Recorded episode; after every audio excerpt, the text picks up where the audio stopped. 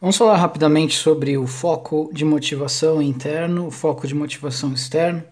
sobre como uh, a forma que isso age na mente esquerdista uh, afeta os indivíduos que pertencem à esquerda e como você pode usar esse, eh, essa diferença entre foco de motivação interno e foco de motivação externo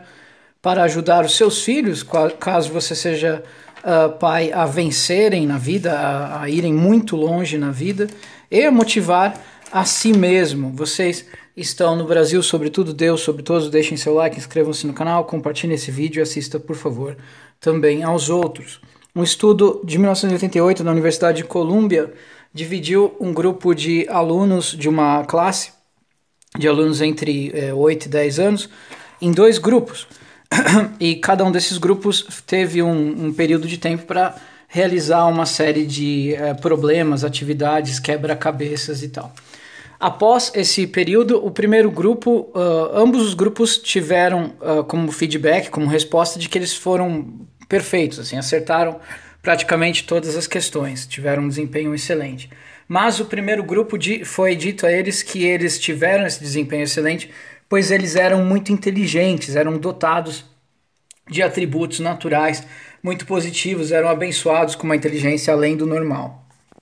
Já o segundo grupo uh, foi é, levado à parte e foi dito a eles que eles tinham ido muito bem porque eles se esforçaram muito, se dedicaram muito e eles, através do trabalho duro que eles fizeram, foram muito bem. No dia seguinte, foi apresentado de novo aos dois grupos uma série de problemas e quebra-cabeças bastante difíceis e uh, havia três tipos de dificuldade nessa série de quebra-cabeças. Uh, uma parte, sei lá, 30% de quebra-cabeças fáceis, uh, ah, 30% de quebra-cabeças médios e, e o restante de quebra-cabeças difíceis. Uh, o primeiro grupo que foi dito a eles que da, na, na leva anterior de exercícios eles foram bem porque eram inteligentes, eles focaram a atenção deles nos problemas fáceis, não dedicaram praticamente é, tempo nenhum aos médios e aos difíceis problemas e dedicaram menos tempo de execução do que os outros grupos uh, a todos os problemas e foram muito mal uh, em todos os problemas, praticamente só acertaram realmente os mais fáceis. O segundo grupo que foi dito a eles que eles só foram bem porque eram esforçados e tinham se dedicado muito eles focaram a maior parte do tempo deles nos problemas difíceis e dedicaram praticamente o dobro de tempo a todos os problemas e praticamente acertaram todas as questões da prova. Portanto, esse, uh, essa experiência ela concluiu que você ter um foco de motivação interno, você saber que é o que você faz, é o quanto você vai se dedicar que vai decidir o aftermath, vai decidir o resultado de uma batalha, é extremamente mais produtivo do que uh, alguém te dizer que é algo que está fora do seu controle, algo que já te foi dado, que vai definir, por exemplo, você nasceu inteligente, ou você nasceu bonito, ou isso ou aquilo. Então, às vezes,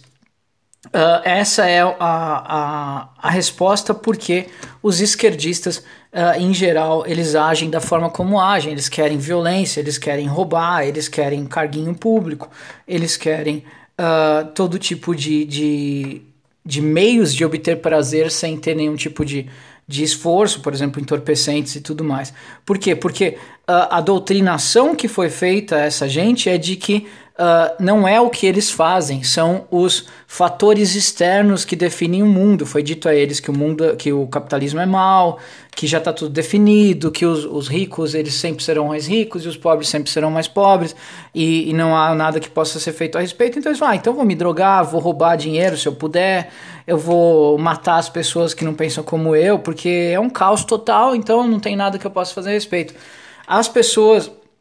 que acreditam na livre iniciativa, não importa de onde elas vêm, se é da favela, se é se é de, de, uma mansão, se é de uma classe média, eles sabem que o seu futuro estará uh, definido exatamente por como eles se comportarem, por quanto eles trabalharem, para onde eles forem, o quanto eles se esforçarem. Então, essas pessoas, em geral, vão muito melhor uh, em tudo. Então, é muito melhor você dizer para o seu filho